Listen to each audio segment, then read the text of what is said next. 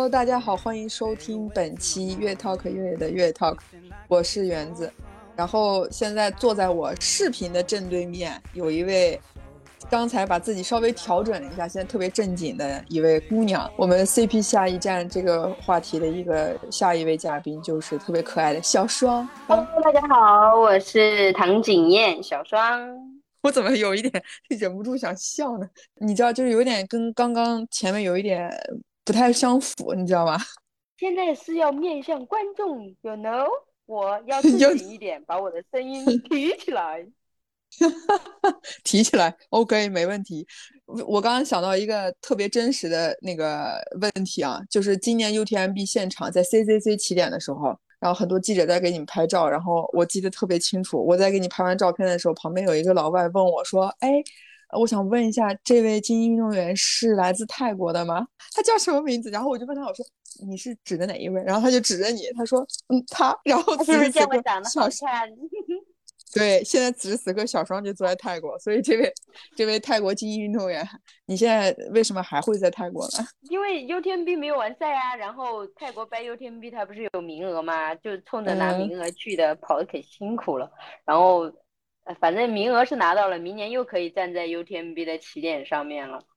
你说到本地人，我现在在这边，就是因为我感觉这边的紫外线竟然比我们云南的还厉害。现在所有人都用泰语跟我打招呼，然后还你看说明当时人家那个记者朋友并没有错，好吧？主要是我当时头发是一个黄色，然后显得我比较黑，然后吧，可能我戴了一个发带，这比较符合泰国朋友们的这种打扮的气质。然后下一次我再去的时候，我就不染头发了，还是保持我的黑头发。我现在感觉我，我现在可能别人以以为我是本地人，也跟我的这个头发的颜色有一点关系。对，但你头发没有那么的黑吧？现在是有点发棕吗？现在是绿色，哦真的吗？是叫什么来着？生活中没有点儿绿，这个是有点不太对的，是吧？就这次 UTMB，你说跑得很辛苦，是是为什么？这次嗯是因为，因为我今年其实因为我生活在云南嘛，然后我今年其实真的都没有怎么过过夏天。我在比较热的状态的时候，在在欧洲，包括在云南高原，它也是比较凉快，所以现在我的身体机能是对炎热不太适应，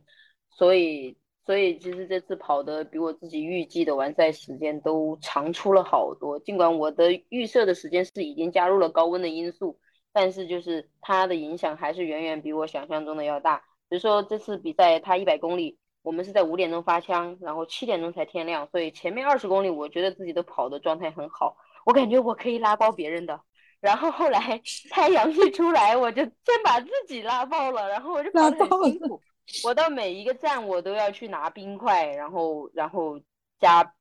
冰水这种，就就是完全身体的体温已经不受自己控制的那种状态了。所以跑的还是相对来说给自己印象很深刻的。那你接下来不是你刚刚说呃留在现在继续留在泰国，是为了十二月二十五号圣诞节的再一场越野赛吗？那你这段时间我是是打算在那边适应一下吗？对，因为我现在在芭提雅这边的话，其实气那个气温也挺高的。我就是早嗯上出去跑步的时候，我会尽量跑到太阳出来的时候，就还是让自己的身体适应一下。因为我以前其实也没有那么怕热，以前居住在广东，然后现在可能还是因为环境的原因，身体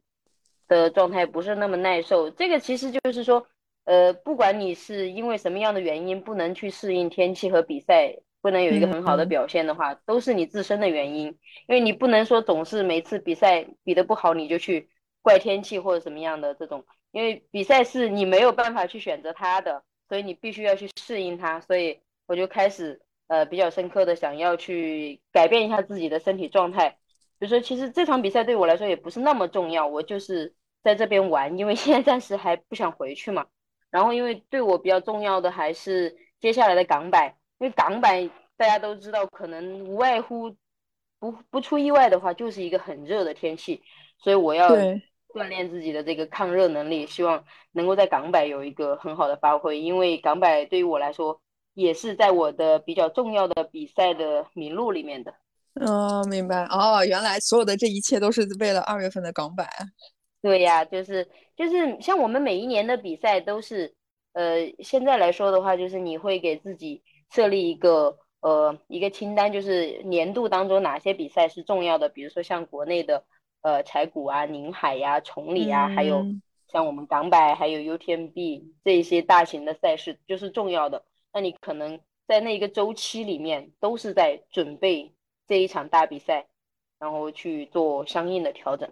哎，因为之前那个高驰不是对你做过一个采访嘛？我觉得采访做的还蛮好，就把你特别特别可爱灵动的这一面，得那个叫什么古灵精怪是吧？给展现出来。对，因为他们那个就是那个文案的那个小姐姐也很可爱，然后我们就就像我们俩一样聊得很开心，然后就是我觉得她可能就是也感受到了我，所以她写出来的东西，我觉得就是还是比较贴合我的性格的吧。对对对，因为让我感受到就是就是通过文字跟就是照片的那个搭配在一起，就虽然说可能没有跟你有有过这样的聊天，就已经感觉到就是就跟你很亲切，觉得就特别想要去了解你这个人。然后我记得当时印象特别深的就是那个呃，就是大大鹅说你不你不单单是玩越野跑，其实其他的这些运动，什么皮划艇啊、铁三，包括骑行这些，其实在越野跑之前你就已经开始在在玩这些东西了。对，我是在疫情开始过后才开始真正的去去转单项越野跑。在以前的话，最早我就是从户外多项赛开始玩的。我从一开始就就是玩多项，它就是包含了骑车啊，然后跑步啊、皮划艇啊、游泳啊这些很多项目在里面的。但是你为什么就是疫情开始之后就完全专注在说就玩单项越野跑上呢？其实最开始的原因是因为没有户外赛。然后呢？因为以前我没有办法离开户外赛，是因为我们比户外赛都是有一个团队的。然后我们一个团队有三个男生，一个女生。因为如果我不比户外赛的话，他们就就没有办法去找到很好的女生去跟他们组队嘛。然后 对，然后后来真正就是转进越野跑以后，其实就我进来以后，不管是我玩哪一项，我都可能会想要说。既然我来玩这个东西了，我就还是想要把它玩到我我自己给自己设立一个很高的目标，我可能想要玩到，呃，在比较前面的这样的一个状态，因为每次都会去去发现，去去想这个东西怎么样能够玩的更加的极致，然后去看别人是怎么样能够跑的那么好，然后我们能不能再好一点，更好一点？呃，以前可能我玩多项赛的时候，它本身那个项目。也是会有越野跑这一项，哦，包括我又玩自行车嘛，可能我的呃这种身体的平衡感啊这些能力会比较强，所以我在复杂路段呐，包括是下坡啊，我的能力都相对比较突出一点，所以我觉得我可能如果玩越野跑，我会有一些优势和天赋在里面，能够能够玩的比较好，所以我就开始很很用心的去去做这个事情，我觉得你这个还是属于胸有成竹的开始玩玩专玩玩专项啊。都你你看，你都已经评估的算是一个比较全面了。对，其实因为以前以前也跑过越野跑，但是没有没有作为专项。就是以前的话，我我的个人名称就是呃山地户外多项运动员。然后我现在可能我我的个人的这个 IP 名称就是越野跑运动员，因为呃现在更加专注了嘛。确实最早其实是有接触的，不是突然之间就过来的，因为。我觉得我不是那种玩什么东西都是一开始就就站在很高的起点上的，我都是包括从我一开始骑车也好，跑步也好，我都是从非常渣的那个状态，但是又不怕死的那个状态去玩的。我第一次去比自行车赛，就是摔的自己都都不认识的那种状态，车子车子都摔的乱七八糟，然后自己也是带着一身的伤去回去，但是后来就是还是会。继续去玩这个东西，可能确实以前还是胆子大。那我我每一项运动从一开始的时候都是不太好的经历，但是我就觉得说，好像还可以再试一下，还可以做得更好一点。就是就像你说，就是 不怕死的这个状态，是吗？对，以前以前就是真的胆子大，但是现在现在相对来说，可能去开始一项新的运动的时候，更多的是对这个领域的好奇，然后。呃，因为我现在本身我也很多运动我都玩过了，我发现所有的运动都就是你如果认真去发现的话，它都会有相通之处，然后我就会想要嗯去发现更多的运动项目，他们一样的点在哪里，然后不一样的点又在哪嗯里。蛮有意思的嘛。我觉得你这个发现还蛮有意思。那你现在对于就是现在可能大家对你那个标签已经可能从比如说山地运动员或者是多项运动转成完全定义在越野跑这个领这个这个这个领域里，你会介意吗？还是觉得其实也还 OK？啊、我觉得我是开心的，我并不介意，就是，呃，嗯我我还蛮喜欢大家现在都对我的认知都是，呃，说是中国山地就是越野跑运动员嘛，因为当我决嗯定做这件事情的时候，然后我就算是已经把自己的这个职业，就是到了大家都认为我就是。是一个越野跑运动员的时候，我就觉得我还算是做的挺好的了，就是让大家都看到了，哎，我已经 达到了这个目标了。对，没毛病。你要这么分析，看起来是我觉得是完全没问题的。每一个我看了都有不一样的。对对对，因为啊我看到你手上其实一直还在带着那个 UTMB 的那个啊组别的那个绑带，环对吧？对，一个是今年八月份的，还一个就是今年拜 UTMB 的两条，对吧？对，看到这个，就是我想说，因为我记印象特别深，就是呃，当时高驰我们不是做了一个片子，就是想说请之前参与过 UTMB 的和今年即将出发 UTMB 的这些精英运动员，包括我们的一些好朋友，想说录一个就是视频给给给我们，因为那个在那个期间，其实国内的状况还不像现在这样，就大家能出国比赛，就是嗯刚才其实我们也开开始前还聊，就真的很不容易。那时候现在可以说了，当时应该去的大部分人都已经都阳了或怎么样，你确实也不能说出去，因为说出去对于他们会有很很多的影响。但现在其实你现在再回看，其实也没什么事情了。但是我觉得那场比赛，因为我为什么记忆那么深，是因为我记得当时你录视频的时候也是这样，坐在一个酒店的桌子前，你还穿了一件橘色的冲锋衣，我没记错的话，然后插着手，而且你当时还录了是两条视频，第一条、第二条，你还说大家好，我是唐景艳，然后那个今年我要我第一次要去参加 UTMB 什么那种，就是还是有一点点小兴奋、小紧张，对有没有那种那个感觉？对，跟你现在这么自如的坐在就是不太一样。嗯，现在其实可能是因为嗯经历过了吧，因为嗯 UTMB 那场比赛，你现在跟我提到这些事情的时候，我就是脑子里面还是闪过很多很多的事情，就是自己觉得那种情绪都有点还是很上头的那种情绪。因为就像我前面说的，我来跑越野跑以后，我可能就会给自己定一个很很高的目标，就是呃，不管它是不是，就是说在我们眼里来看。就是我们还是需要一个信仰，一个目标嘛。就是好在是我们就都把 UTMB 当成了越野跑的最高的殿堂，然后呢，就会觉得说，既然我来玩越野跑，我要来做一个越野跑运动员的话，那我就是想要去参加 UTMB，并且目标还定的挺高的，就是哎，作为一个运动员来说的话，我肯定就是就是想站领奖台，然后没自己也错，准备了很多，然后也有很多的想法。呃，虽然确实可能，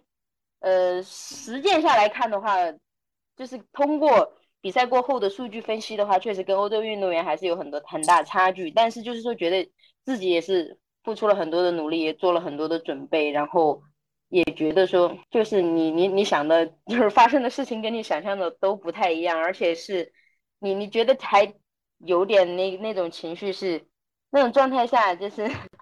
你因为那种原因去退赛了，然后你还不能跟任何人讲，然后别人骂你，你也就是听着，就是告诉人家，哎，就是状态不好，身体不好，这或者是怎么样的，反正，呃，但是所以那一段时间其实自己积压的情绪也很多，但是呃，到现在的话，我其实我也算是，我柴谷比完赛过后，我自己发了一个朋友圈，我就说告诉大家我回来了，就是我包括 UTMB 过后的那些自己去消化那个情绪，包括说是呃隔离的那一段时间的发那些一些不好的情绪，然后就在这个过程当中自己去消化掉了，然后去去反思，去跟欧洲运动员我们跟他们的能力和他们的习惯呀这些有有什么样的差距，就是我相信等到我下一次再去 UTMB 的时候，我就是不再是一个懵懂无知的少年。我下一次去，我一定是就是准备好了再去的，不像上一次我就觉得我准备好了，但其实可能还没有。但是下一次的话，我可能会真的觉得说自己是按照一个比较了解的一个状况去做好了准备，再去参加这个比赛。所以后来就会觉得说，其实所有的失落呀，然后没有完成的遗憾呢、都会变成一个很好的目标，所以我现在对。这一条对这个就是参赛的绑带到现在没有剪，因为其实我是不太喜欢带这些东西的，但是我觉得这个东西它其实是能够激励到我的，就是我看到它，我还是会会想到一些事情，然后让我自己去去做一些事情。对，对我刚一一打开视频，我就看到你手上戴这个，我就在想，肯定就是因为。都知道你退赛了嘛？就这件事情，可能对于你出战 UTMB 来说，一定会有很多的情绪是你自己需要去去处理的。就是怎么说，我也很难理解说，作为一个精英运动员，当你做出这样的一个艰难的决定，然后各种各样的声音其实都会围绕在你你的这个周围，对吧？就是就是你从那个过程，然后再到柴谷这这段时间。除了训练，是不是内心也也是经过了很多这种不能叫自己开解自己吧，就是让自己可能选择有一些忘记，或者把一些东西情绪转化成一种其他的方向。其实做了很多事情，也做了很多尝试。就是你比如说我，我最大的这个状态就是我我还算是一个情绪非常敏感的人，所以我对别人说什么的话，我可能会比其他人的那种神经更加的。敏感一些，然后，呃，但是后来就是也也是在去做自我调整，因为也会有很多人在支持你，他们在告诉你不要怕，就是我们都在你的身后，包括说我的我的家人朋友，我的赞助商们，他们真的是给到我最强的支持，这个是就是让你自己不会觉得说那么害怕的一个最重要的因素，然后这个是最让我觉得能够让自己。走出那种情绪的一个最好的状态，因为当下因为你刚刚提到不光是我，别人也都一样，对，别人也都一样，大家都需要去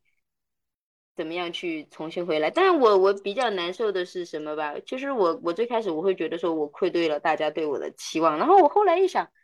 也许别人也也也没有说责怪你或者怎么样，我我就这样去去开导我自己啊。然后然后就是一个比较难的一个点，是因为我当时。那个新冠对我的影响还蛮大的，我的身体的影响蛮大的，所以，呃，我到后面的话，我的整个的运动能力是完全可以说是没有了，就是我连有一个阶段，就是我连有氧的，就是随出去慢跑都跑不了的那种状态。然后那个时候你是在在在在瑞士吗？还是说是已经就是比赛前后？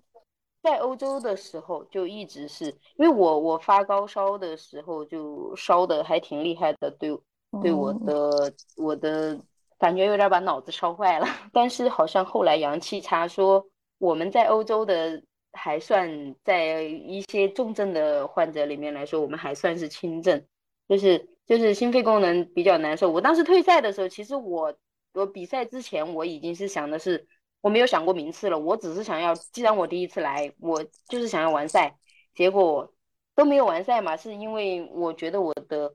呼吸比较困难了，因为那一段是我已经六十多公里了，然后一个大爬坡，那一段我在那一个点就十公里左右的那一个点，我大概是花了五五个小时。然后就就是感觉有点产生幻觉的那种状态，然后我就给他们发信息，我可能真的撑不下去了，要退了，要不然可能会有生命危险，然后就就退了嘛。结果后来你那个后来到准备采股的时候，就有也还是有一个蛮长的周期，那段时间就是他们也会问我，哎，你怎么就不发动态了或者怎么样？我那段时间其实我也是在，我觉得可能我不要去听别人的声音或者怎么样，我把朋友圈也关掉，去自我调整我的状态。然后开始尝试着去去恢复去慢跑，就是那一段时间我也是自己我的身体状况也是出现了一些问题，腰间盘突出，年纪轻轻的，然后我就去武汉去找了一个找了一个很好的一个康复师，他不光是就是帮助我的身体去恢复，他他是在给我的身体做一个全方位的动态评估，然后去去调整我的身体的一个体态，还有一个最重要的点就是。他给我一个非常大的信心，就是说告诉我，因为我也受了很多的伤，我就会觉得说我自己以后的老年生活会挺惨的，你知道吧？然后他就你想的还挺长远，你你真是可以，我天！因为以前玩的太狠了嘛，然后挺多伤的，然后他就告诉我没问题，这些都是。呃，你就是因为就是因为你可能去练一些专项的一些嗯训练，可能导致一些你的身体不是太平衡，然后去再去通过运动训练的方式去让你的身体动态平衡的话，你就身体会回到一个很好的状态。但是确实这个话给了我很大的鼓励，然后通过确实他很厉害，通过他给我的调整以后，我确实我在我自己的身体和运动能力上面，我有感觉。嘿，我又回来了。然后我在那一个阶段，可能在踩骨之前就是两个月左右的一个训练时间。呃，我在踩骨的时候，我就感觉好像那种训练方法和身体的改变其实是起了效果了。我就感觉啊，到踩骨的时候，我就真正觉得，其实踩骨真的是真的是发挥出了我自己在那个时候的身体能力的百分之一百五的那个状态了。然后。因为我的膝盖又出现了一些问题嘛，然后嗯，所以所以我就觉得踩骨我又回来了，就我觉得以后还是有希有希望有机会的。哎，所以就是有了有了这样的一个状态，我就会觉得说明年的 UTMB 其实我蛮有信心的。柴谷这一次就是当你比完到终点之后，然后知道了自己的名次等等这些之后，就是。你那个当下才感觉到说自己真的是就是超越了自己，相当于就像你说你付出了百分之一百五的这种精力，还是说其实在跑的过程当中，你就已经下意识让自己用超就是反就是超越自己本能的这些更快的这些能力再去完成这项比赛。其实踩谷，因为首先一个它是我们萨洛蒙我的赞助商，他赞助的比赛，然后对于我们这个团队来说，本身就是一个很重要的比赛。然后嘛，其实踩谷大家都知道，在国内就是。最顶尖的这个越野赛了，它的影响力啊，或者是怎么样的，这种都很大。对于我们来说，也都很看重。所以，我去比这个比赛，我提前半个月就去了临海。我觉得我是顶提着一口气去的，我就是想要 这场比赛，就是想要跑好。所以从从一开始出发，我就整个的比赛的这个策略，因为赛道我很熟了，我把赛道都跑完了。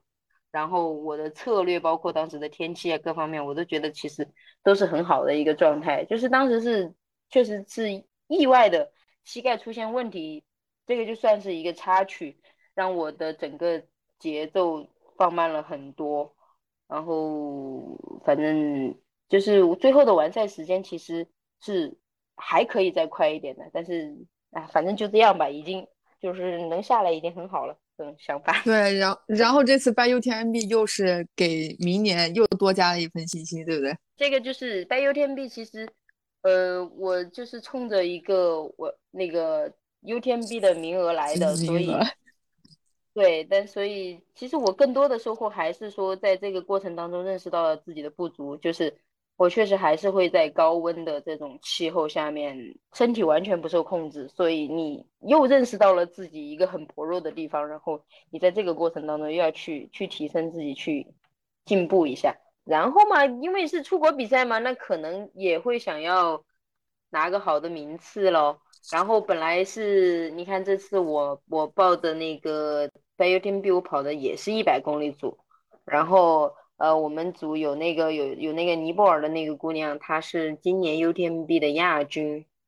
然后呢，我以为我最大的竞争对手就是她了。她在赛前受伤了，他退赛了。我就觉得有没有可能我要拿冠军了？结果我没想到，哎哎哎哎，把自己拉爆了，把自己拉爆。对呀，所以我最后就就跑得非常痛苦的跑了个第三嘛，然后。嗯，其实成绩当然不是很满意，但确实是，就是自己现在的状态就是这个能力，然后所以也也是很，也没有说特别不甘，就是也很接受的这个这个结果，因为赛前我就知道我应该会是前三，然后没想到他真的就是第三，就是。事实总是这么残酷的，你知道吧？没错，不过不要紧，就是我确实觉得我自己现在的不管是身体状态啊，或者是怎么样的一些能力的不足，就是还没有说调整到一个很好的状态，所以我还是会期待接下来又又用一个很好的周期去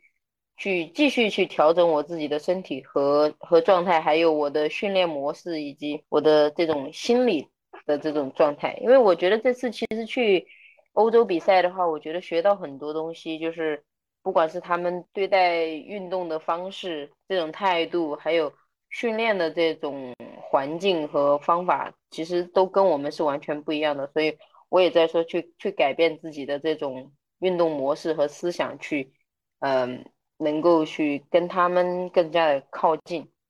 哎，你刚刚提到就是就是欧洲，其实这次你是提前多久到的呀？去参加 UTMB 的时候？去 UTMB 我应该是提前了二十几天。快将近一个月了，因为再加上你在 UTMB 的这么长的时间，对，因为我们是去那个，因为我没有在欧洲比过赛嘛，所以我们最先是去了一趟挪威，去去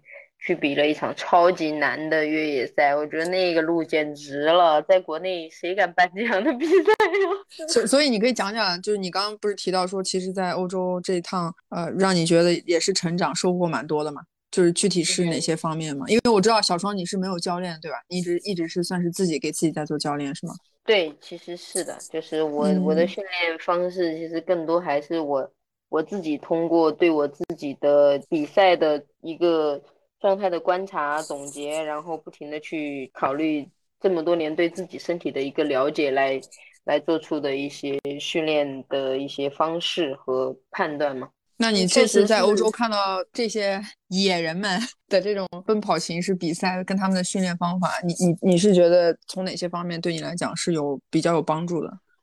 呃，最大的一个点的，就是深刻受教的，就是他们的思维模式。因为在其实，在国内我们的越野跑起源还是比较晚的，这几年才起来的嘛。然后你像欧洲的话，它首先一个是它的生长环境，那些小孩儿人家。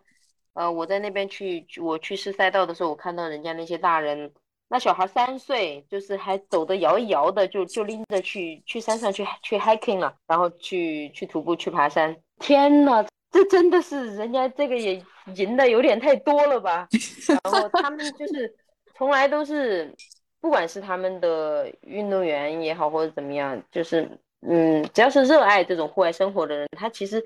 只是把这个东西当成了一种生活方式，并不是说真真正正的去，呃，看重一场比赛或者是怎么样的。他就是因为他喜欢这种户外运动，喜欢越野跑，然后他去参加这场比赛的话，他其实可能更多的是去享受这样的一个赛事和这样的一件事情，所以更多的是他们思维上是没有任何压力的。他就是我平常也做这个事情，但是如果是比赛的话，我可能会想要去。把它做得更好一点，去挑战一下自己。但是呢，我也没有那么大的压力，就是说，呃，其实我们国内的，就是就是不管是越野跑运动员还是什么其他项目的运动员，其实我们的思维就是本身就把这件事情当成了一，当成了一件事情来做。他就是不是说你喜，你可能，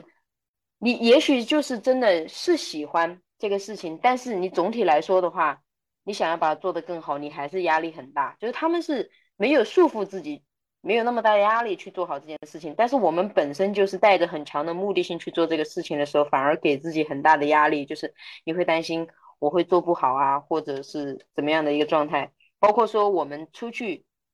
训练，就是可能以前我的思维也是，我出去训练，我仅仅是为了完成我的训练目标。比如说我今天的目标是我要以什么样的速度跑跑一个多长的距离啊，然后我如果说。在这个过程当中，我没有完成或者怎么样的，我就会有痛苦，或者说包包括我去跑强度课，我也会觉得内心里面是抵触这件事情的。但是对于他们来说，包括我现在认为的也是，他们就是去去享受山野，然后我可能今天带好吃的喝的，我去山里面一待就是一整天，我可能去跑个五六十公里，就开心了我就跑，然后跑不动我就我就徒步走。然后他们都是会负重训练嘛，因为像我们越野跑的话，其实。都是需要背很多的装备，其实负重能力也很也很重要，所以他们就是从一开始就就练就了这个能力。像我们以前去越野跑，我会想着说，哎呀，尽量能能有个后勤，如果有个后勤能帮我把水啊东西都背着的话，我就尽量少背一点。所以我们每次比完赛回来，就是我们上肢力量还是相对来说那种负重能力会差一点。对，就内心很很抗拒这样的方式，但是呃，到后来就是你完全理解了。就是你去去完成这样的一个长距离的训练，你要自己带好衣服、裤子、吃的，就是你带很多东西，你也不需要说追求特别长的速度。因为我今天可能就是一个量化的训练，我就最开始就是把金字塔的基础给打好，我就是要练这样的量，然后去喜欢山野。因为最大的思想转化就是我以前出去训练，我内心是抗拒的，我觉得痛苦的这个事情又开始了。然后我现在就是任何时候我就会觉得说哇，我又要出去玩了，就是我要去做我喜欢的事情、开心的事情了。然后我的心态就会有非常大的变化，我变得更加自主的愿意去。去做这件事情，我觉得心态上的一个变化就是最大的一个收获。去去看别人是怎么做的，然后你自己去感受这个事情。哇，你你开始就会觉得说，就是一件其实你你表面上看起来你告诉自己我是喜欢这个事情的，我喜欢训练，然后其实内心里面又又抗拒的事情，但是到转化成我就是真正的喜欢，然后我就是今天要去做我开心的事情了，然后。就完全不一样了，我我整个状态就会觉得不太一样。所以当我踩鼓的时候，比赛之前我的训练模式基本上就是这样的一个训练模式的时候，我会觉得说，哎，就是那个意想不到的收获就发生了。这个我听我听你说这个，我感觉特别感动，因为你作为一个精英运动员，从思想上首先自己有了这样的一个变化，然后这样的变化又带给你训练有很多的，就像你说，其实有很明显的变化的，然后再在比赛当中。应验到说这个变化对你自己的成绩的提升，或者是享受这项运动来说，给到了非常大的作用。对，我觉得其实反而在这个事情上面来说的话，我我更加开心的收获不是说我的运动能力去去增强了，或者是怎么样的，因为毕竟你去训练了嘛，然后你你肯定你的训练量会比以前更大一些，然后你更轻松、更愿意去做这些事情的时候，成绩提升是必然的。但是我觉得最大的收获是我开始了解说。原来是你真的要发自内心的喜欢去做这件事情，你才会愿意去做这件事情。就像，呃，我其实现在就是说，你比如说，别人问我以后的方向想要做什么，我可能会更想要去，呃，影响更多的人去喜欢运动，因为我自己的人生也是因为从喜欢运动开始去发生了一些转变，所以我觉得我很想去做这样一件有意义的事情，就是去影响更多人。他们可能会开始，普通人都会觉得说。感觉运动是一个很痛苦的事情，所以他不愿意去接受这个事情。我身边就有很多这样的人，他你跟他一提到运动啊，我也他就是还会跟你聊。其实我也好想去跑步啊，但是我就是坚持不下来，我觉得好累啊。就是因为你一开始这个事情就是，可能你给就是包括他们看到的运动员或者说是感受到运动看到的感受，就是说觉得这是一个痛苦的事情，就觉得。运动运动的人一定要很自律啊，然后这也不能吃，那也不能玩啊，就就是这种。其实我我希望说是通过用另外一种方式让他大家看到，来喜欢运动是因为它真的很好玩，它很开心，你可以去享受到它的乐趣。然后这个就说的有点大了，这种就是理可能听起来很理想化的东西，就是希望像我我们国家就像。欧洲那些国家一样，大家都在玩这个，就是这样的。对对对对，我觉得你这个说说的特别对，因为我记我记得之前，呃，我第一期就是我们发的那第一期，当时跟珊瑚聊的时候，就他也提到，就其实我们跟欧洲差的最多的就是，可能欧洲人玩越野是从好多代，他们的爷爷的辈儿，可能爷爷的爷爷的辈儿就已经开始，所以导致现在就像你说，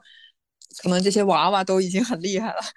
对，因为你看，我们去欧洲，他们一座山嘛，就是所有的山，它都有无数条路，你可以看到那个路不是不是专门修出来的，就是人走出来的，所以你可以想象它的历史有有多长。我们当时住的那个那个老房子，一百二十多年了，那个房主以前就是搞户外的，一百多年的房子，然后还能看到他以前的痕迹，你就能能看到欧洲的他们这种户外的发源有多么多么的早。你你真的是一个对运动。我能感受到，就是非常非常爱的，就已经在你生活里面。我记得当时我看过你 B 站有一个那个发的，你应该是对你的一个采访嘛。那时候你还非常的稚嫩。你在 B 站都看到了，那个开玩笑，那是我朋友，他们也是也是网也算是网红博主了，也是一个英，她老公是一个英国人，然后就是她给我做的一期那个采访。那你当时那时候做那期采访的时候，你应该年纪很小啊，因为视频里你很稚嫩，我印象很重，我还截了个图，就是你当时说了一句非常境界很高的一句话，就是叫我身上的每一寸肌肤都是有过伤疤的。嗯，这个不算是境界了，就是就是就是讲事实。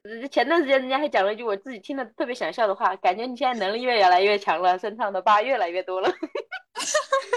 就是这种状态。因为以前我觉得我自己喜欢这个东西，我真的是一腔孤勇的喜欢。就就小的时候那种生长环境，可能导致你的性格是一个还比较比较胆小怯懦，然后又又还挺孤僻内向的一个性格嘛。然后从我开始喜欢接触运动过后，我觉得我自己的性格发生了翻天覆地的变化，所以我就觉得非常的喜欢它，然后。也还挺执着的，我就就想去做这个事情。我觉得这可能是我实现自己人生价值和找到自己人生方向的一件事情。所以就每次都，你又没有人教你怎么样去玩嘛，所以那个时候我们的体系还不像现在这么成熟。我就说现在的网友起点很高的，就是大家都会从一开始都会有一些教程告诉你你应该怎么样去从去开始有一个好的开始。那我们那时候就是我第一期第一次骑山地车摔得血肉模糊的。车也摔得稀巴烂，就是自己这样一步一步摸索过来的，就会觉得现在的网友真幸福。我也想说，你真的得亏你运气很好啊，我们也非常感恩你运气这么好，不然的话，现在坐在我对面这个人，这脸上得是什么样的一副样子？从头顶到脚底板到处都是。但是你每一次摔完会恐惧一段时间吗？还是说其实就没所谓？以前是以前是真的是感觉自己。一点都不怕，然后后来就是有几次，包括这一次，就是一个很严重的伤，然后包括嘴这里伤，对，膝盖有过两次，都是呃躺救护车和上轮椅的那种。然后后来我就，因为我其实最喜欢的还是骑自行车，我从一开始就是从我很小就就喜欢骑自行车，然后后来说膝盖太严重了，如果就是那个地方的肉已经没有办法自我康复，没有那个自我康复能力了。如果我再摔到它的话，它就没有办法去愈合了，所以，所以我就现在骑车骑的很少了。以前是真不怕，后来还是。感觉年龄大了，责任大了，所以胆子稍微小了一点点。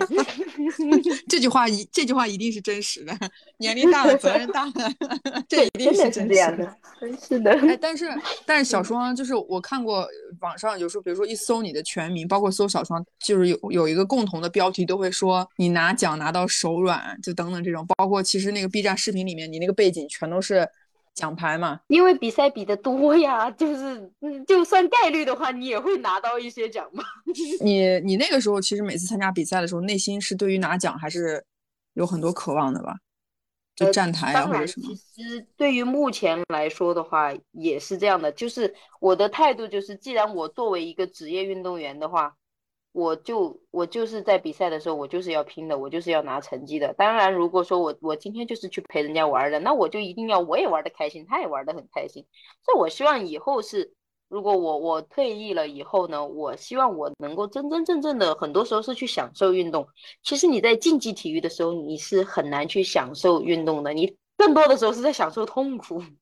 就这种状态，因为因为最早的时候，就是我们以前的工作，就是也也不太一样嘛，就是在工厂里面工作。然后后来开始比赛的时候，嗯，那时候因为玩这些项目的人还挺少的，然后比赛也也会有奖金嘛。嗯，最早的时候其实就是是靠以前我不比商业赛，所以很少人知道我我们都是比那种就是像中登协办的那种奖金高的比赛。对，只是为了他，他没有什么宣传，但是奖金还挺高的，所以就是别人叫我们这种选手叫赏金猎人，就是没有什么名气，但是还挺有实力的那种，靠这个去生活的。所以说你你看到我有那么多那个不管是奖牌，以前比赛也很疯狂，这个也是长了很多教训的。就是我一四年开始比赛那一年，我就感觉自己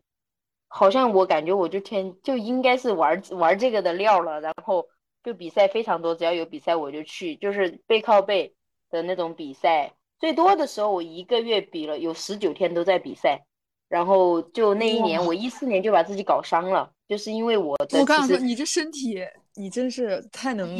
造自己了啊！这个姑娘。对，所以我说我我受那么多伤也是也是这个原因，我的两个膝盖都是有有过有内伤的，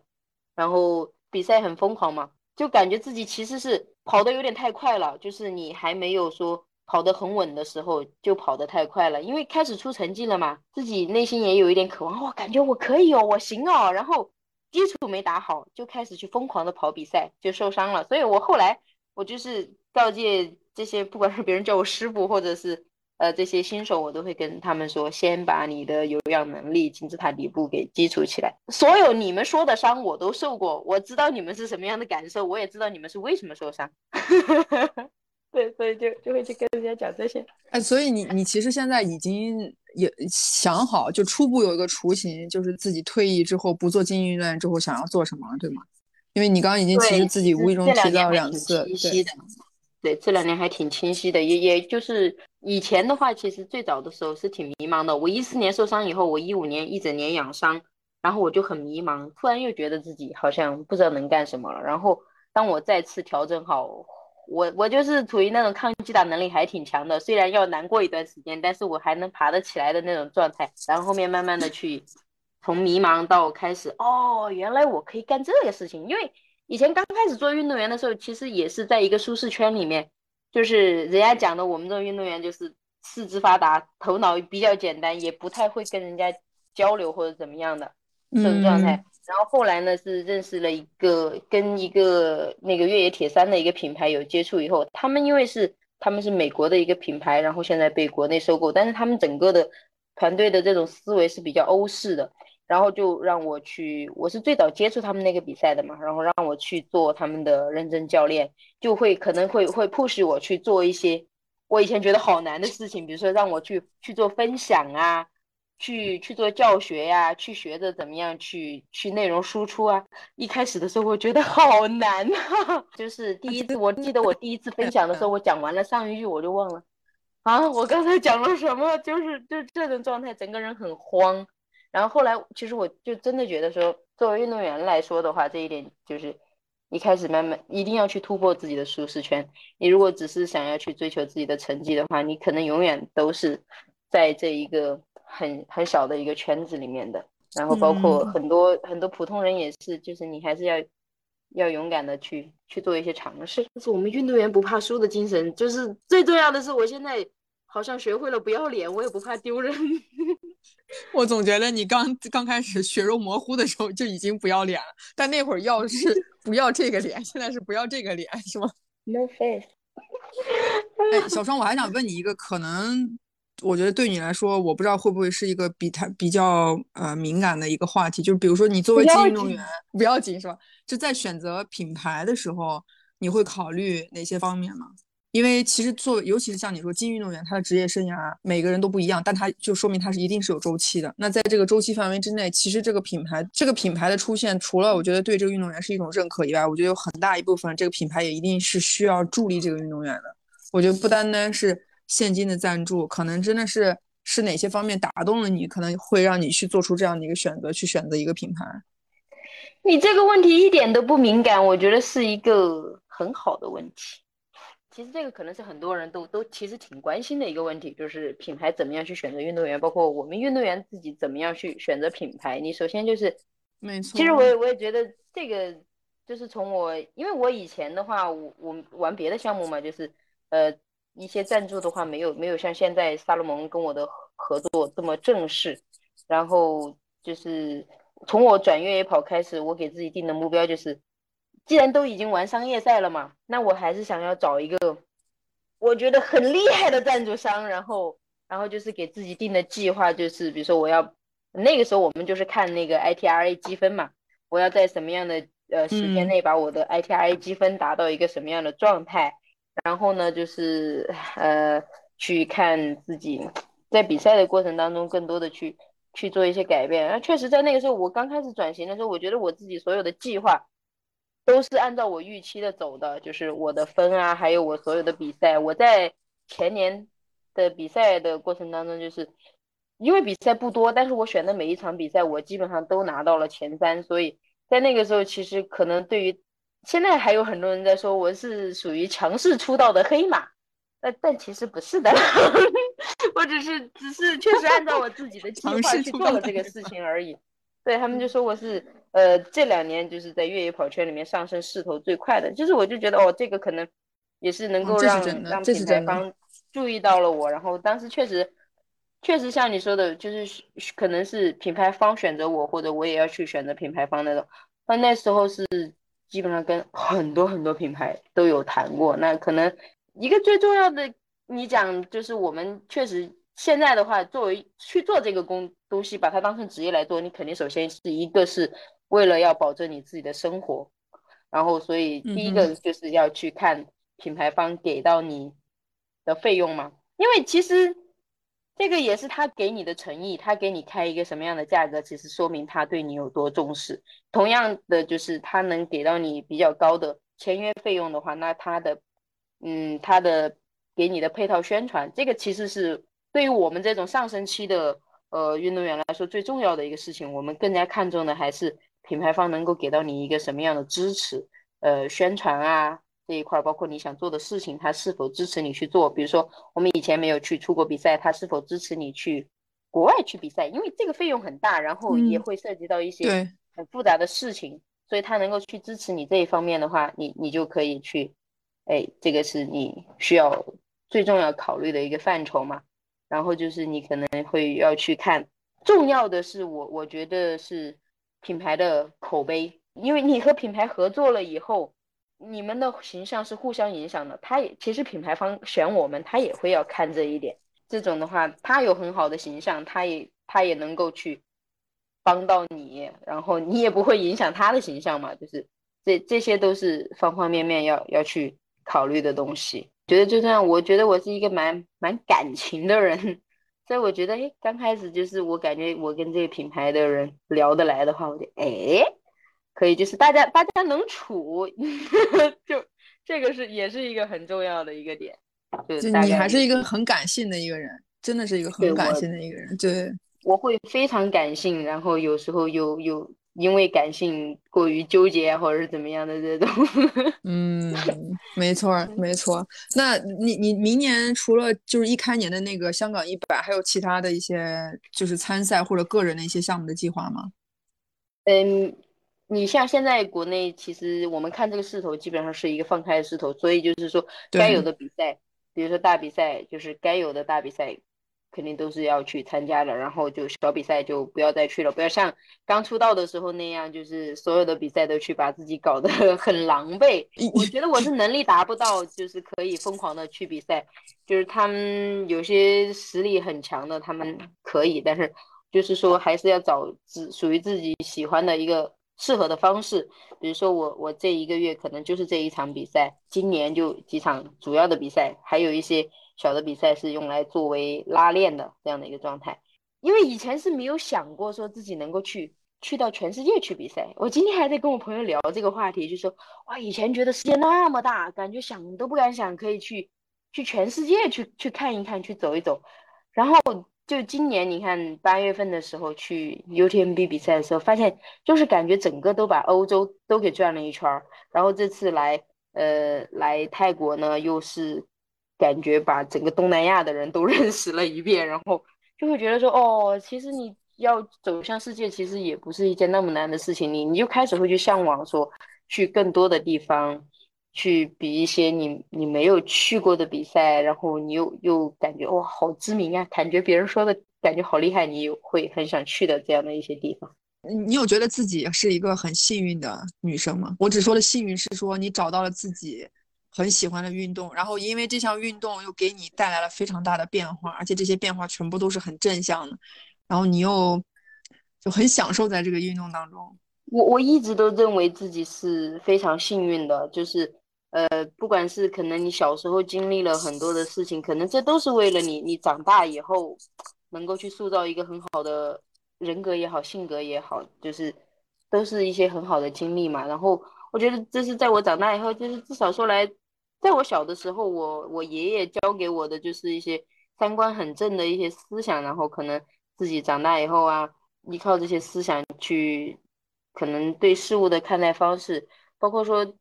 最幸运的是我遇到了很多很多很友善的人，他们都给了我很多的帮助，不管是从一开始的去工作呀，然后还是接触体育啊，各种一直都都遇到我讲是我生命当中的贵人。每次你遇到困难的时候，都会有人出现来帮你。我就觉得我们我们都是被别人去帮助过的，所以现在也是一样的，就是你自己过得还算可以了，以后就尽可能的去给别人伸一伸手。因为算一算，就真的是你比这个世界上的好多好多人都要幸运了，真的。而且可能这种幸运就是不一定说是你的经济基础或者怎么样的，这种就是你差差不多能过得下去就好了。但是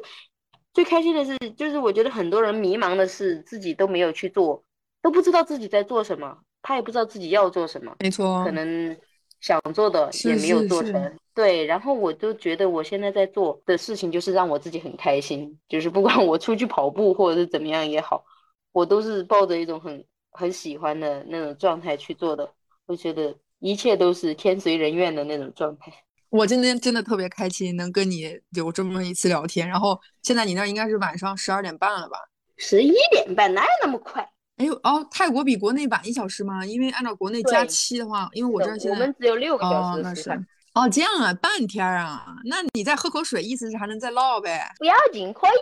一次 OK。那你什么时候要搬去你比赛的那个地方啊？你不是说那个是大概在曼谷跟缅甸缅甸比较近的吗？嗯，十九号吧。哦，那也就没几天了。我找我我明天可以去打泰拳，然后我又找到一个跑步的地方，然后我又找到一个可以一条龙吃饭的地方。我我又今天又很开心。你是不是从来没有过就这种一天待在一个地方的这种过这种经历？就安静的待在一个地方，你应该总会要去找一些刺激给自己，是不是？差不多，除了隔离的时候，我刚要说，应该除了隔离，应该基本上你隔离都快把我关疯了，我就感觉人间不美好啊！我的妈，我好喜欢出门，我就完全不能待在家里。但除非就是除非我在大理的时候，如果在家的话，因为我家里面有猫，然后我就可以跟猫玩一天。我我如果那一天我不想出门的话，我可能跟猫玩一天。但我我也会出去逛一下，你不能玩把完全把我关在屋里面。我之前在昆明的时候，就是，呃，被突然之间被我们那一片被封控了，然后呢，但是我们可以下楼，所以我一天可能要下楼十几次。你把当时的大白应该给愁死了。不，他们 不管，我们可以下楼，只是我们整个小区不能出去嘛。小区。然后，嗯，对，然后把我烦的，我我都养了一只猫，我觉得太无聊了，然后又不能出去。然后我就养了一只猫，就如果我很喜欢动物，我很喜欢动物对吧？我记得你很喜欢，对对对，我记得视频里当时说你特别喜欢狗，而且你之前是养过很多是捡的狗，那你现在那些狗在哪里啊？狗啊猫啊，它跑了，就是缘分这个东西，你遇到它了，你就可以跟它一起走一段，跟人是一样的。然后你就是它，当它有生命危险的时候或者怎么样，它需要你的时候，你你需要你可以去帮助它。但如果当它要离开的时候，就也顺其自然嘛，而且各有各的命。因为你现在就是作为一个精英运动员、职业运动员，你有想过在海外去做一些，比如说给自己做一些宣传，或者是因为你也是萨洛蒙的精英运动员嘛，同时也是高驰精英运动员。那萨洛蒙其实本身在全球就有很多的比赛，在这种情况之下，你有没有想过一些，比如说跟国外的选手做一些呃交流啊、沟通啊，或者做一个自己的这种国外的账号这样的？呃，这个是有的，因为以前是什么吧，还是就是还是有点就是不太敢去突破自己的舒适圈，因为我的英语不好嘛。然后呢，以前我也我我那个越野铁三我也有欧洲的教练，但是因为语言问题，我沟通能力还是太弱了，然后我就还是会有一点害羞，对害羞，然后我就又听不懂嘛。然后这次去欧洲呢，我又开始感觉。哎，好像好像又没有那么害羞了，就是就是连比划带听的感觉，自己好像又行了。然后就开始这次来泰国也是，感觉大家的英语都不太好，然后糊弄一下，好像还都能听得懂。那我就觉得，嗯，我感觉我可以，我行。然后我我接下来的计划其实是，因为我我的目标其实本来就不是说，只是说在在我们国内或者怎么样的，我也是希望还是想要去全世界去去看一看，可能。这样的一个状态，那我可能接下来的话就是还是先学语言嘛，然后我觉得去跟外面跟更多的人去交流，我能学到更多的东西。然后其实可能他们也也很也很愿意跟我们交流，就是虽然听不懂吧，连比划带猜的话也可以。你要相信，你有非常强的人格魅力，就很容易让他们对你产生想要去跟你唠一唠、聊一聊，去深挖一下这个人的故事的这种。我先努力一下。嗯，对对对，你先认真的努力一下。对，就像你说嘛，连比划带带猜，怎么着，人家也是能理解的呀。对，我希望下一次去的时候，就是自己能够完成独立的那种单独的采访了，就就好了。那你这个对给自己下的这个目标，你需要往前努努力啊！啊，你趁着隔离的时候，别总想着出去玩，你要认真的 开始学习。我我我努力的克服一下，主要是你知道吧？我每次。结果也每次都在学，然后学着学着我开始打瞌睡，我的脑子可能上次 我我总我总感觉是小的时候摔坏了，或者上次上次发烧发高烧给我烧坏了，都感觉它有点不太够用的样子。我再努努力。就我我很想问你，就是对于因为你一直都是自己给自己做教练，其实一直到现在，你的训练计划也都是像你说，你结合自己的身体的体感这种，就你有想过，比如说有一天。呃，有机会的话，去想去找一个，比如说国外的教练，或者是有一套，比如说教练体系。这个不是想，就是其实就是我我接下来要做的事情，就是我为什么要去学语言？其实我是有资源可以去接触到那个欧洲的教练的。其实，而且我我其实我可能就是不是讲别人讲什么崇洋媚外或者怎么样的，我觉得他们的这种训练体系确实是值得学习的。根据每一个人的这种。特质来给你制定计划，就有点像我现在的康复师一样，他他会根据我的身体的评估来给我制定跟任何人都不一样的训练方式，来把我的整个身体拉到最好的一个峰值的状态。对我很喜欢这种方式，也也是尽量让你，比如说少受一些不必要受到的伤，对吧？对我跟我康复师的现在这个计划是这样，但是就是对于我来说，我可能相对来说，我觉得最重要的一个点就是说，就是可能以前总是会问啊，你做运动员你能跑几年啊？就是运动员是青春饭，但其实你像我们这些耐力运动员，你可以看到像 K 天王啊、基普乔格啊，一把年纪了，人家还就是 每一年的成绩都比之前更高，因为他们训练的非常科学。有非常强大的那个数据体系去做一个支撑，包括也是最重要的是他们了解自己的身体，他们有有很好的、很合理的规划和计划。其实你比如说像我，确实就是书读的太少了，可能数据上面的东西的话，我相对来说弱一点。但是你看，我每次我也会去看比赛的视频，比如说像不管是越野赛还是我可能越野赛关注的多一点嘛，然后我会看别人。他们 K 天王他写的他的他的训练日记啊，还有他在比赛的过程当中，我会去看他们的视频，他们在比赛的过程当中注意哪些细节，然后怎么样补给，然后怎么样去关注自己的身体，我我也会去去学习，就是我也希望说有一个教练能够去更多的教我这些，然后监督我。就是有时候没有教练的话，自己还是有点懒。你这个懒都能懒成这样，你这要不懒，你不得上天呢？是有一点懒，就是老是因为感觉花花世界诱惑好多呀，好开心啊。然后就是如果不训练的话，就老是想去干很多事情。不过你刚刚我就说一个特别重要，就是站在金运员的角度，你能跟就是大家去传达一种，就是训练一定是可以。不是可以就一定要去讲究科学科学的这个训练，你也一定要去关注，比如说你的身体、你的数据的变化，这些真的是对于精精英运动员我是一个很重要的事情。因为就我感觉大家还是会有一个这样的误区的，因为有很多人看到咱们国内基本上大多数，尤其是越野跑，其实都还是自己给自己在做教练的这个状态，对吧？就是去真的找一个教练，或者是有一个什么样的一个数据的这种体系，让你去，就是像你说的了解自己的身体或者怎么样，所以。很多人会感觉说体感很重要，当然体感确实很重要，但是这种训练来说，尤其又是你们是像你就像你说你去比赛去拿成绩的这个这个角度来讲，你光靠体感，我是觉得肯定是不够的。对，光靠体感，它相对来说就是有时候是拼经验，就是你你可能知道你在状态不好的时候可以怎么样的调整，但是你并不知道自己什么时候状态不好。如果说有有数据支持的话，你大概率你的身体的这个状态一定都是在一个你可观察的。你像我以前骑自行车嘛，所以我自行车了解比较多，那我就会知道很多自行车运动员他们自行车运动员对数据就就非常非常的非常敏感。感，对对对对对，他他还要他一点细小的功率的变化，身体的这个呃细胞啊，或者说是你你当天的这个不。甚至是会讲讲到风速啊、湿度啊、天气啊这些，就就这个就是在数据上面是非常重要的事情。你包括像现在越来越多高科技的产品，你比如说像测我们的 HRV 啊，然后对对对，还有一些其他的一些东西去去监测自己，就是包括你连你的血糖啊这些，就是你可以去观察你自己要怎么样去补给。你像我们就是可能没有数据支撑的话，比较盲目的就是。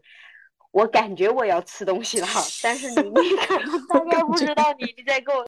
我有一个数据控的朋友，他就是每次比赛，他能够精确的算出自己，他从体重啊、天气啊这些精确的算出自己要消耗多少，然后他要补充多少，这样他就不会能量超载或者说能量不足的这种状态。其实我们可能更多时候是在一种能量超载的状态，因为你不知道你需要往里面加多少，然后就就感觉吃就对了。然后其实你可能可以换一种负担不那么重的方式，嗯，来去进行更高效的。以后的竞技体育一定就是拼科学、拼更高效能，已经不再是一个拼蛮力的时代了。你听听这过来人说的这一套套的啊，这都是经验人经验人之谈。我是摔出来的，我后来发现他妈如果有人指导的话，这条路可以走的这么快，自己走了那么久。我觉得你这条路说久也不久，说长也不长嘛。但是好在别人是这样走的，然后我们是这样走的。但这样你的人生很精彩、很丰富啊！你要知道这些是别人走不了的。当然，那也有可能这样走出来的人，也就不一定是唐景艳了，就是另外一个、另外一个人、另外一个你了。叫我叫这种这种人叫什么？就是有一句话叫：有的人天生就强，有的人天生要强。就是走直线的人属于天生就强的人。所以你是第二种，有的人天生要强，我我也不算，我也不算天生要强的人，就是，我觉得还有第三种，两种都不算。对，我觉得你应该属于第三种，就是有的人就是属于越来越强。嗯，我觉得好像也不算，反正反正我觉得就大部分人可以用用这两种来概括。你就像像我们认识的家居就属于天生要强的人。然后齐老师的话就属于天生就强的人，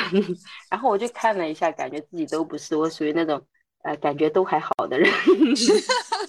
感觉都还好的人，那你还不如选我刚才给你出了第三第三种呢。感谢小双，特别感谢。这样说，其实我觉得，我觉得可能符合的，就是我不管做什么事情，我想要做的越来越好。对，就是你像你说，我觉得我今天我们聊这么长时间，我我印象最深的一句话就是。你说，其实你所有的现在的这些事情，其实都是在你计划之中的吧？我所谓计划之中，就是就等于所有的这一切，其实都会在你的计划之中。那就说明你真的是呃，不能说完全准备，但就是你都已经是在准备过程当中了。我喜欢喜欢给自己做计划，但是你说，嗯，就是我可能想要让自己变得更好的这种。预算都在我的计划之中，但是我突然之间跌落的时候，其实我开始是没有准备好的，因为我都是想要，好像让自己变得越来越好，就是我喜喜欢那种进步的感觉。然后有时候突然你，比如说像有时候遇到一些很大的打击，就像有天 B 一样，然后我也会觉得 好失落呀，怎么会有这样的事情？也不是说怎么会有这样的事情，就是我我知道这是必然的，但是那种难受的状态还是会要让你自己。很努力的去，你你知道这都是你你人生当中成长的这种时刻很多，但是还是每一次打击都一次比一次大嘛，因为小的伤已经不能已已经就是不能造成伤害了，就每一次都比之前要更重一点，然后你你都要啊，我要要走出来。我以前我都是可能会采取一些比较比较正向的方式来来让自己去去脱离那种不好的情绪。然后我发现现在可能有点不是那么管用了，然后，然后这次我就很长一段时间我就把自己摆烂，然后我也我也不看别人说什么，然后就是今天我开心，然后我就躺着就躺着晒太阳，我也觉得好开心啊，就是不再去，有时候我觉得以前的那种烦恼就是有时候很很过于的去推动自己，一就是你告诉自己你一定要向上啊，然后你会觉得好累啊。然后突然之间摆烂几天，哇，摆烂的够了，好开心啊，好感觉可以可以收拾行囊继续上路了。哎，这种方式我感觉也很好。好了，我觉得到了这个点儿了，这个姑娘，我们可以结束之后，你可以接着出门去巴迪亚感受一下夜宵生活 了。不开了，不开了，今天吃的太多了，今天都肿了。感谢小双，在十二点之前，我得我必须要结束，让你们稍微冷静一下，放松一下心情，然后进入一个很好的 睡眠的状态。我明天早上还要去打泰拳。你几点钟去啊？没想好呢。明天我本来是跟他约的九点，应该差不多吧。那保不齐你接下来又成为下一代种子选手了，泰拳选手。我跟你说，我好喜欢张伟丽，你知道张伟丽吗？嗯，我当然知道张伟丽，我也很喜欢，喜欢好酷的。你别说啊，猛的一看啊，你跟张伟丽有那么一点点的那种感觉呀。我跟他差太多了，我觉得哇，他好牛逼啊！哦，对，你们俩的那种是不太一样的，但真的保不齐你这泰拳打完之后，明年再跑一年就转转转职业了呢，是不是？这个喜欢喜欢就可以了。好的，谢谢小双，谢谢谢谢。好的，好的，那我就跟你说晚安了。好的，谢谢，拜拜。Just pull my